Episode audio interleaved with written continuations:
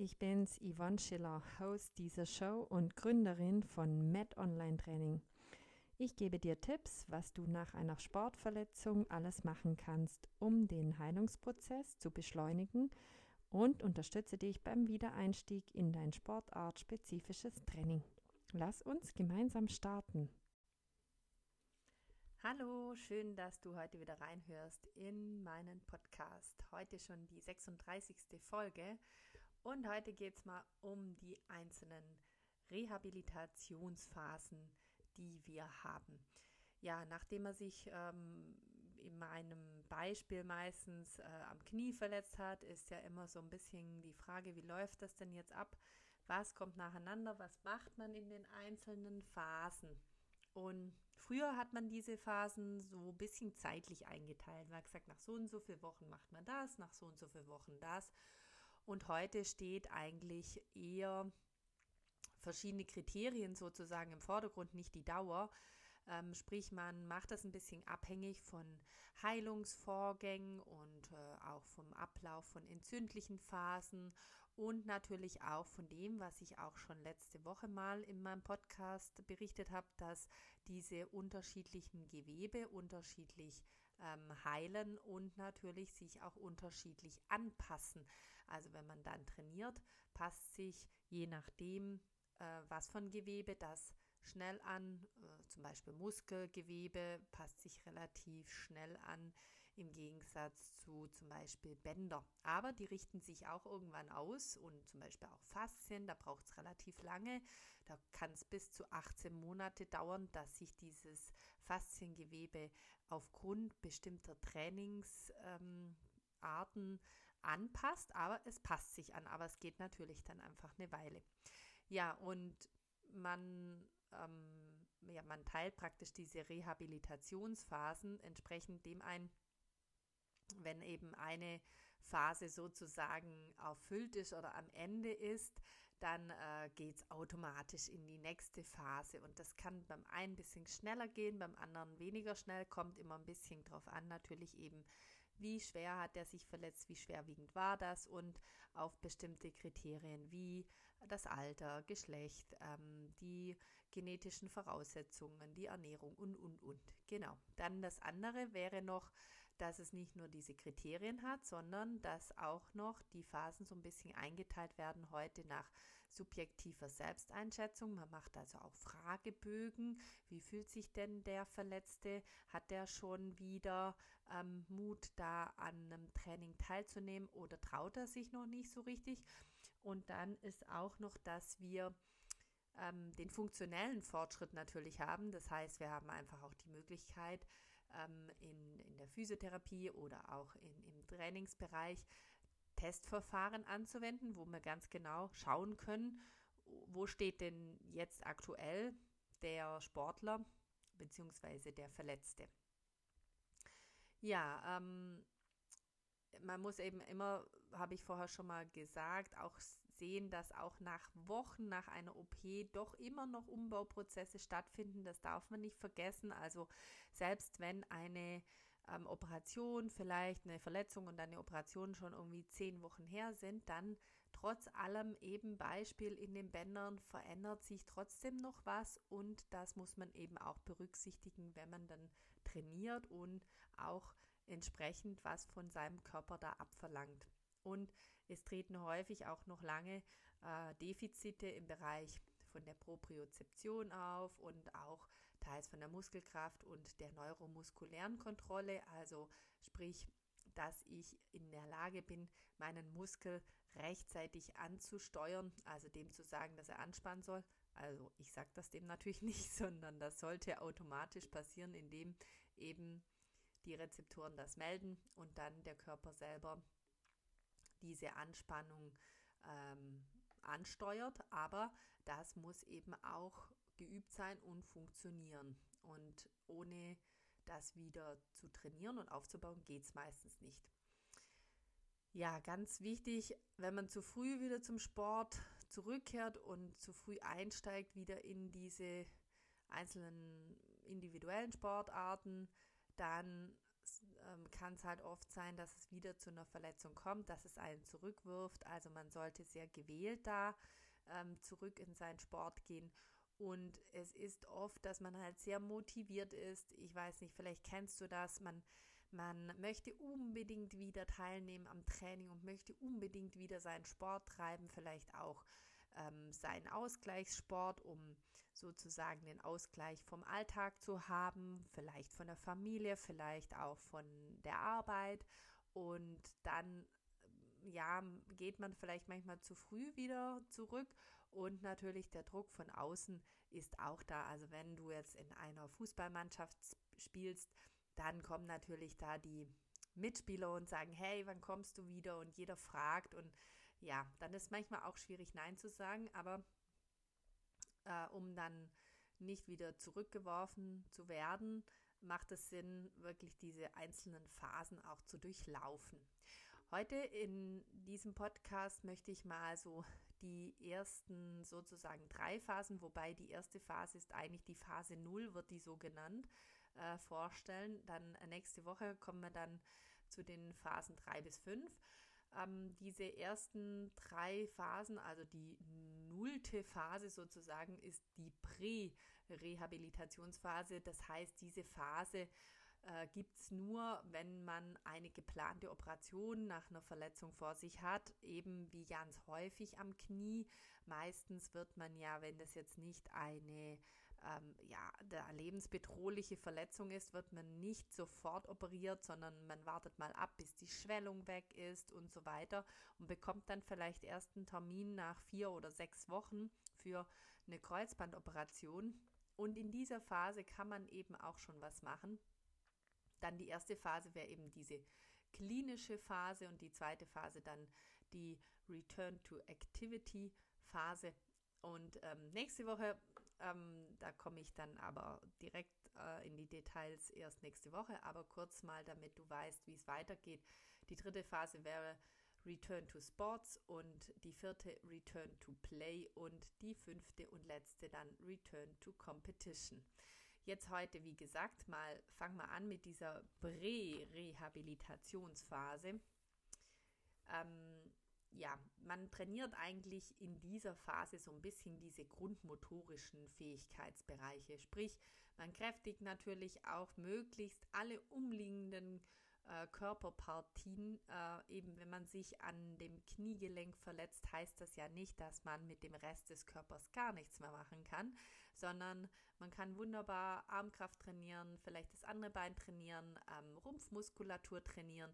Da gibt es ganz viele Möglichkeiten und die sollte man auch wahrnehmen, weil das Ziel von dieser Phase ist, dass man eben diese grundmotorischen Fähigkeiten auch erhält und auch die die Proteinsynthese steigert. Jetzt ganz kompliziertes Wort, äh, kurze Erklärung. Proteinsynthese heißt eigentlich genauer die Neubildung von Proteinen in den Zellen. Und mal ganz grob übersetzt bedeutet das der Aufbau von Muskelmasse, weil wenn du nämlich nichts tust in diesen sechs Wochen bis zur Operation, sprich, du hast dich am Knie verletzt und sagst, puh, ich mache gar nichts, ich bin jetzt verletzt, ich warte auf meine OP und setze mich auf die Couch und warte ab und mache gar nichts mehr, dann wird es anschließend auch schwer, weil der, ganze restliche Körper auch total an Muskelmasse abgebaut hat und dann das zum Beispiel Krückenlaufen unglaublich anstrengend wird und du dann dir alles mögliche andere auch noch wehtun und du total unfit bist und wahrscheinlich auch irgendwann total unzufrieden, weil du gar nichts machen konntest oder zumindest das Gefühl hattest, dass du nichts machen konntest. Meistens ist der operative Erfolg, auch wenn man vorher noch trainiert, viel, viel größer und die Durchblutung ist besser und es heilt viel besser ähm, und eben auch die Rehabilitationsphase dann im Anschluss nach der Operation läuft meist viel besser ab, wenn man bereits vorher weiter trainiert hat, alles andere Mögliche trainiert hat. Und natürlich psychisch geht es einem auch besser, wenn man ja nicht zum Nichtstun sozusagen gezwungen ist und tatsächlich dann auch was machen kann und nicht denkt, so verletzt, jetzt kann ich gar nichts mehr machen, die Welt geht direkt unter. Also so ist es ja häufig für viele Sportler. Ja, dann kommt man eigentlich so, die, reden wir schon von der äh, zweiten, also dem zweiten ja, der zweiten Phase. Nein, das ist eigentlich die erste Phase, die erste richtige Phase, die klinische Phase nach der Operation, die Zeit danach, beziehungsweise natürlich auch nach einer Verletzung, wenn sie eben nicht operiert wird und konservativ behandelt wird. In der Phase, da ähm, geht es primär mal darum, dass man schaut, dass die Schwellung zurückgeht und die Entzündungen zurück, zurückgehen und dass man so ein bisschen Thromboseprophylaxe betreibt. Und das erreicht man ganz gut. Ja, so klassisch, dass man erstmal ähm, den Bereich auch ein bisschen ruhig stellt nach Bedarf, da sich nicht übernimmt, dass man das Bein hochlagert, dass man ähm, Sachen macht, die, die abschwellend wirken, wie zum Beispiel eben äh, das Hochlagern, wie gerade schon gesagt, äh, dass man vielleicht in die Physiotherapie geht und Lymphdrainage machen lässt, äh, dass man einen Kompressionsstrumpf anzieht oder kühlt. Und gleichzeitig auch noch, dass man dass Blutergüsse, also Einblutungen, die manchmal massiv da sein können, auch, dass die sich auch abbauen und damit kann man auch so die gleichen Sachen machen, also zur, zum Abbau von diesen Einblutungen kann man das gleiche machen wie bei, dem, bei den Schwellungen. Dann hm, versucht man mal am Anfang so ein bisschen zu bewegen, aktiv und auch passiv, vor allem ohne Belastung.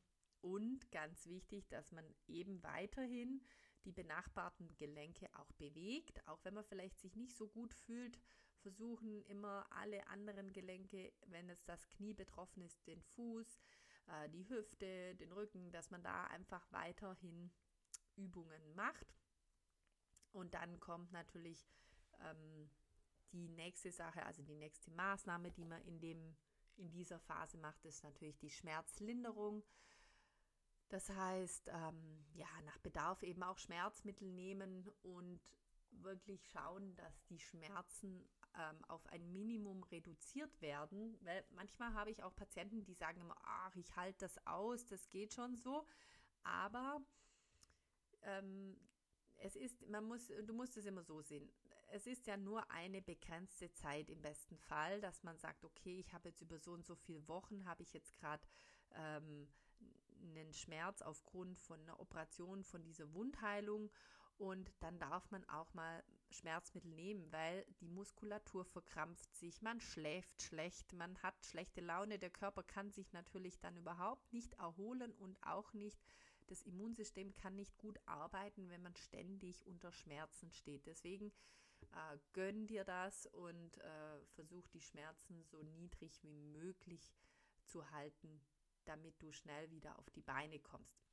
Dann macht man natürlich eben, was ich vorher schon gesagt habe, man ähm, geht oft an Gehstützen, also das heißt, man versucht ein bisschen das Gelenk auch zu entlasten und hat häufig dann auch eine Schiene am Knie, also die entweder ähm, wirklich das stabilisieren soll mal am Anfang oder halt so eine reglementierende Schiene, die dann irgendwie eingestellt ist auf 90 Grad, dass man nicht übermäßig beugen kann. Dann die nächste Sache, was man in der ähm, klinischen Phase macht, sind auf jeden Fall, dass man die, dass man in der Physio äh, die Muskulatur ähm, sozusagen äh, von seiner hohen Spannung runterbringt und dann ja auch einfach die Beweglichkeit natürlich fördert und dass man schaut für sich, dass man sich gut ernährt. Also nicht denken, okay, ich kann gar nichts, ich kann gar nichts machen. Versuch irgendwie so dich zu organisieren, dass du äh, frische Lebensmittel ähm, trotz allem isst, auch wenn du nicht so mobil bist. Äh, die Heilung funktioniert einfach besser, wenn der sozusagen äh, äh der Brennstoff auch da ist dafür. Deswegen Ernährung ist sicherlich eine entscheidende äh, Sache auch in dieser Phase. Ja, um aus dieser Phase dann rauszukommen in die nächste, nämlich in die Phase 2, ähm, meiner Erfahrung nach dauert so die erste Phase schon so bis zu sechs Wochen kann das gehen. Äh, da gibt es dann bestimmte Kriterien und bestimmte Bedingungen, damit man sozusagen in die Phase 2 kommt. Eben, wie gesagt, es kann auch viel kürzer sein. Es hängt nicht mehr ganz von der Dauer ab, sondern eher von der ähm, Tatsache, dass bestimmte Sachen erfüllt sind. Also zum ersten Mal sollte die, die Wunde reizfrei sein, also da keine Entzündung mehr drin sein, überhaupt möglichst keine Entzündung mehr da sein. Die Schwellung sollte sich ähm, zurückgebildet haben zu, zu ich sage jetzt mal 90 Prozent, auch der Bluterguss. Und die Schmerzen sollten auch mal in so einem Rahmen sein, dass man nicht sich da zuballern muss mit Schmerzmitteln, sondern dass jetzt die Schmerzen wirklich sehr gering sind und gut aushaltbar sind und man das nur noch ab und zu hat. Und dann noch, man sollte die Fähigkeit haben, den vorderen Oberschenkelmuskel, den Quadrizeps, zu aktivieren. Und das auch mit ein ganz wichtiges äh, Kriterium, um in diese nächste Phase zu kommen. Und dass man natürlich auch voll belassen kann, also ähm, voll auf das Bein stehen kann. Und dann kommen wir auch schon in die Phase 2. Das ist ähm, die Phase, die man Return to Activity nennt. Und die startet dann auch häufig nachdem die meisten Verletzten auch mal nochmal bei der Kontrolle waren beim Arzt und mir das nochmal geschaut hat, ob ähm, alles okay soweit ist, ob es keine Komplikationen gegeben hat und man ja, der Arzt eigentlich, würde ich sagen, gibt dann auch so die Freigabe, der entscheidet dann auch und sagt, ja, von seiner Seite ist alles okay. Und dann kann man eben auch in diese nächste Phase rein starten. Äh, häufig findet diese Phase auch in der Reha statt, in, in, in einer Reha, äh, Rehabilitationseinrichtung oder eben auch zu Hause. Also ich meine, bei einem vorderen Kreuzband gibt es das heutzutage, ja, ich weiß nicht, aber ich würde sagen, keine Ahnung, äh, bei ähm, aktiven, äh, noch jüngeren Menschen, die jetzt nicht im geriatrischen Bereich sich aufhalten, äh, zu, zu 99 Prozent müssen die zu Hause das machen und äh, dürfen auch gar nicht mehr in die Reha. Ich glaube nicht, dass das noch bezahlt wird. Ja, ähm, dieses sozusagen allgemeine Reha-Training, das heißt, man macht Übungen, die zur sportunabhängigen Konditionierung führen. Das heißt, ähm, man versucht natürlich alle möglichen Sachen wie ähm, Beweglichkeit, Kraft, Ausdauer und so weiter, ohne eine sportartspezifische äh, Ausrichtung zu haben. Ja, also die versucht man mal ähm, zu verbessern. In der Regel trainieren sage ich jetzt mal, Hobbysportler, so sollten zwei bis dreimal die Woche trainieren. Und bei Leistungssportlern sieht es dann eher so aus, dass die schon sechsmal pro Woche da Training machen sollten, damit sie da auch wieder dahin kommen, wo sie vorher waren. Das heißt auch wieder in den Leistungssport. Ja, ähm, neben diesem Training werden natürlich ganz viel regenerative, ähm, also in der Physiotherapie Maßnahmen äh, ergriffen, äh, auch physikalische und auch psychologische Betreuungsmaßnahmen teilweise, gerade bei den Hochleistungssportlern gemacht. Und ja, das ist eigentlich so ein bisschen auch in das, was man in Phase 1 teilweise gemacht hat, dass man das halt noch weiterführt, was eben auch noch not nötig ist. Manchmal kann es sein, dass eine Schwellung einfach noch nicht weg ist und dass man da immer mal wieder dahinter sein muss, dass die vollends verschwindet. Ja, entscheidend ist auch noch, dass man die Belastungsphasen äh, und die Entlastungsphasen plant.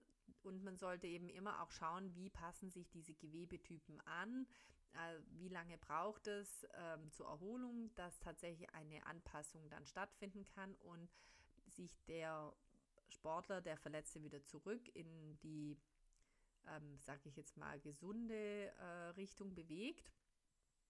Und oft ist auch hilfreich, wenn man so Fragebögen mal ausfüllen füllen muss für die Befindlichkeit. Also manchmal kann sein, dass jemand so von seiner körperlichen Konstitution gar nicht mehr so schlecht dran ist, aber äh, von seiner Angst her oder halt seiner psychischen Seite oft Angst hat und sich nicht traut, was zu bewegen. Und da muss man dann auch schauen, dass man dem eine Unterstützung gibt wie der diese Angst oder diese Bedenken überwinden kann, wenn es dann gar nicht mehr und dem auch Vertrauen schenken, wie es, dass der halt wirklich wieder belasten kann und nicht, dass er sich da mehr oder weniger zurückhalten muss aufgrund, ähm, dass er Angst hat, dass irgendwas nicht hält. Also das kenne ich auch ganz oft, dass viele meiner Patienten äh, besorgt sind, dass das hält doch jetzt nicht und das geht doch alles noch gar nicht.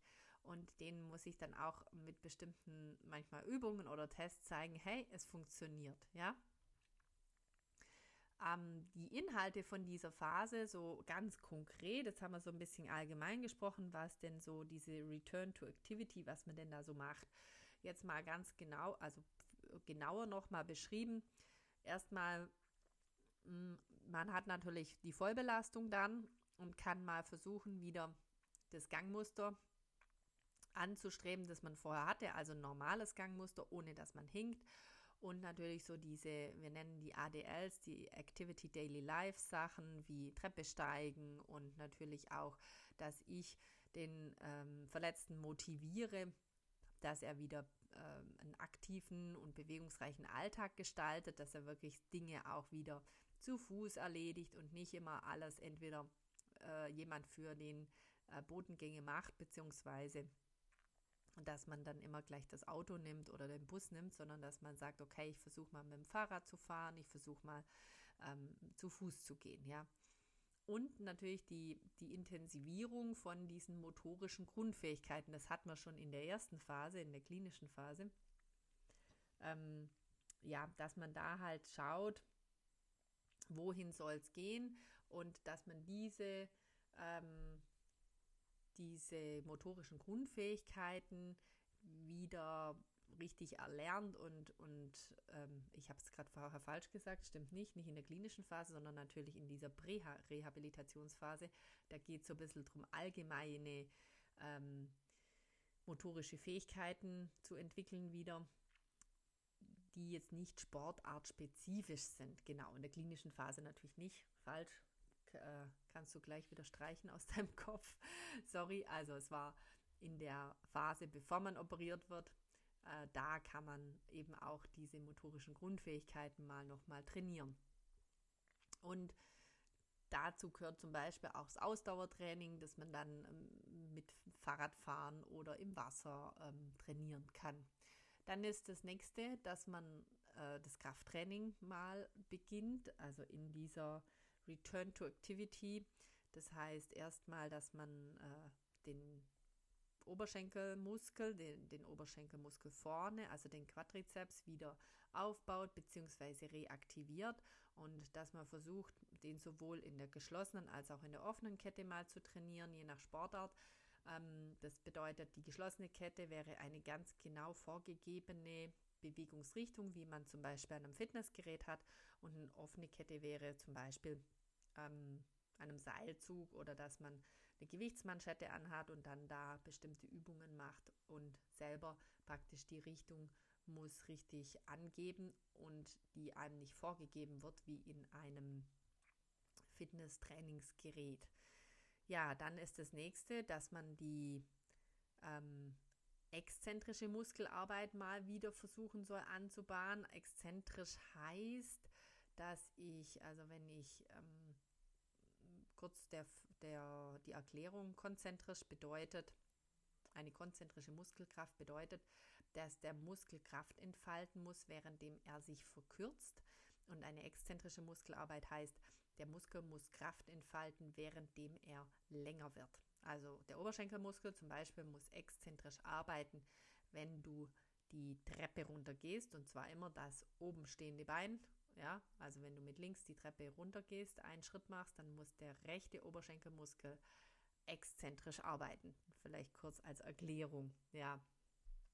Und das wäre auch immer ganz gut, wenn man das versucht, wieder ohne groß Kraft oder extrem Widerstand, dass man diese exzentrische Muskelarbeit wieder übt, anbahnt, wieder kontrolliert. Und natürlich, dass man weiterhin ähm, die nicht betroffene ähm, Seite, also das, das andere Bein in dem Fall oder auch den Oberkörper, den Rumpf, weiterhin kräftigt und trainiert. Also, dann haben wir einmal eben Krafttraining. Das nächste wäre natürlich Koordinationsübungen. Das unterscheidet man so ein bisschen zwischen allgemeinem und speziellem Setting. Also bei allgemeinem Setting heißt es sind so ein bisschen unspezifische Aufgaben, eben wie ähm, ja, Treppe steigen oder Sprünge oder Einbeinstand ähm, oder balancieren oder ähm, eben auf instabilen Untergründen irgendwas machen. Und spezielleres Setting wäre, dass äh, es etwas abgezielter ist auf die Sportart. Beispielsweise jetzt bei einem Fußballer, dass der auf einem Kreisel steht und ähm, mit dem anderen Bein eine Schussbewegung versucht zu simulieren. Das wäre dann schon ein bisschen ähm, schwierigere Koordinationsübung, aber ganz gut zum Üben, wenn man Fußballer ist oder halt auch bei anderen Sportarten geht das ganz gut, dass man da koordinativ ähm, gleich in die Richtung geht, wie auch dann die Sportart abzielt. Das nächste wäre Gleichgewichtstraining. Da gibt es auch wieder so ein bisschen der Unterschied, gleich eben wie beim Koordinationstraining die unspezifischen Aufgaben, dass man so Balanceübungen auf einem instabilen äh, Untergrund macht, wäre so unspezifisch und äh, spezifisch wäre Beispiel, dass man im Einbeinstand einen Ball fangen muss, wenn man jetzt ein Handballer ist beispielsweise. Dann in dieser äh, Phase, äh, in dieser zweiten Phase versucht man auch noch äh, die passive Gelenkbeweglichkeit und äh, zu erweitern und die Faszien nochmal zu lösen. Das kann man ganz gut durch aktive oder passive Bewegungsübungen. Ähm, und jetzt gerade speziell im Knie ist ganz häufig ähm, wichtig, dass man auch die Kniescheibe wieder mobilisiert. Das macht meistens der Physiotherapeut. Das ist eins der wichtigen Dinge, damit die Kniebeweglichkeit sich verbessert. Und dann eben nicht nur ähm, die Erweiterung von diesen von dieser passiven Gelenkbeweglichkeit einfach allgemeines Beweglichkeitstraining. Das kann man auch ganz gut in Verbindung mit Krafttraining machen und eben in der Physio macht man natürlich auch manuelle Techniken oder physikalische Sachen, dass man mal Elektrotherapie oder irgendwas Sachen noch macht, um dann eine Beweglichkeitserweiterung zu erreichen und beziehungsweise auch, dass man Schmerztherapie macht, also irgendwelche Maßnahmen, die diese Schmerzen ein bisschen lindern, damit eben auch die Beweglichkeit sich verbessert, weil häufig ähm, kommt man ja nicht weiter im Knie oder kann das nicht weiter beugen, weil man eben Schmerzen hat. Als Tipp, diese ganzen Sachen, also gerade so Beweglichkeitssachen, sind auch sehr gut im Wasser mal umsetzbar, wenn man da jetzt sagt, oh, also auf dem normalen Boden schaffe ich ja noch gar nichts, so tut mir alles weh, dass man mal versucht, im Wasser was zu machen oder auch was Krafttraining angeht, kann man auch ganz gut im Wasser mal Übungen machen. Ja, dann geht es in die Phase 3. Aber die Phase 3, die also erkläre ich dir erst nächste Woche, was da genauer dazu kommt. Aber ich sage dir mal schon mal, was für Bedingungen dann erfüllt werden muss, wenn man praktisch die Phase 2 abschließen möchte und sagt, jetzt geh, bin ich so weit, dass ich in die Phase 3 gehe.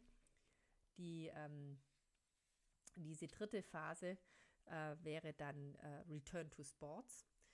Und die kann man nur erreichen, wenn man nicht mehr hinkt beim Gehen und beim Laufen, dass man keine Schwellung mehr bekommt unter Belastung und dann noch zwei so Kriterien, die man selber gar nicht so macht, sondern halt wirklich der Physio oder auch der Arzt, dass man keinen Pivot-Shift-Test ähm, hat, also dass man den nicht, dass der nicht mehr positiv ist. Ähm, was ist dieser Test? Noch kurz zur Erklärung. Also wir in der Physiotherapie nehmen den Unterschenkel und ähm, schieben den so ein bisschen nach innen und drehen den ein bisschen in die Innenrotation und dann wird das Knie gebeugt. Und der Test ist positiv, wenn der Unterschenkel dann bei so 20, 30 Grad Beugung nach vorne rutscht. Wenn der dann mehr gebeugt wird, dann rutscht er eigentlich wieder zurück, ganz physiologisch. Aber den kann man ganz gut durchführen, denn den führt man eben auch durch, wenn man, äh, ob das Kreuzband ab ist, ist das ein Test. Und den kann man ganz gut nochmal machen zum Schauen. Hält es jetzt, passt es jetzt, ist die Muskulatur schon so weit, dass man wieder ähm, in die nächste Phase kommen kann. Und dann gibt es auch noch diesen, das äh, Giving Way. Das heißt, ähm, man schaut, ob einfach das Knie wegknickt, mal ganz grob erklärt. Und wenn das beides nicht der Fall ist, dann kann man in die dritte Phase, nämlich in die Return to Sports Phase gehen. So, heute war es jetzt ganz schön viel Fachbegriffe, ganz schön viel Infos. Ich hoffe, ähm, du konntest was mitnehmen. Wenn du irgendwas nicht verstanden hast, dann melde dich sehr gerne bei mir auf hallo at met-onlinetraining.ch. Schreib mir sehr gerne oder vielleicht bist du gerade selber betroffen und hast ein paar Fragen, dann ähm, ja, jederzeit melde dich. Oder wenn du auch noch weitere ähm, Podcast-Themen für mich hast.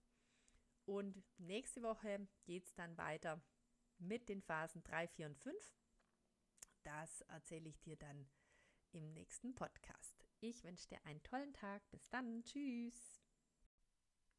Hi, ich bin's nochmal, Yvonne von Med Online Training.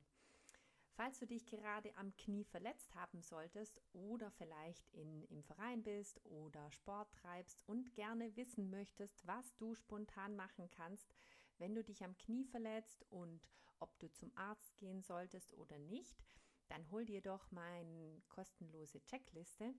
Ich verlinke dir das in den Show Notes und ich freue mich, wenn du dir einfach diese holst und dann nächstes Mal einen Überblick hast, was du ganz kurzfristig und im Notfall machen kannst.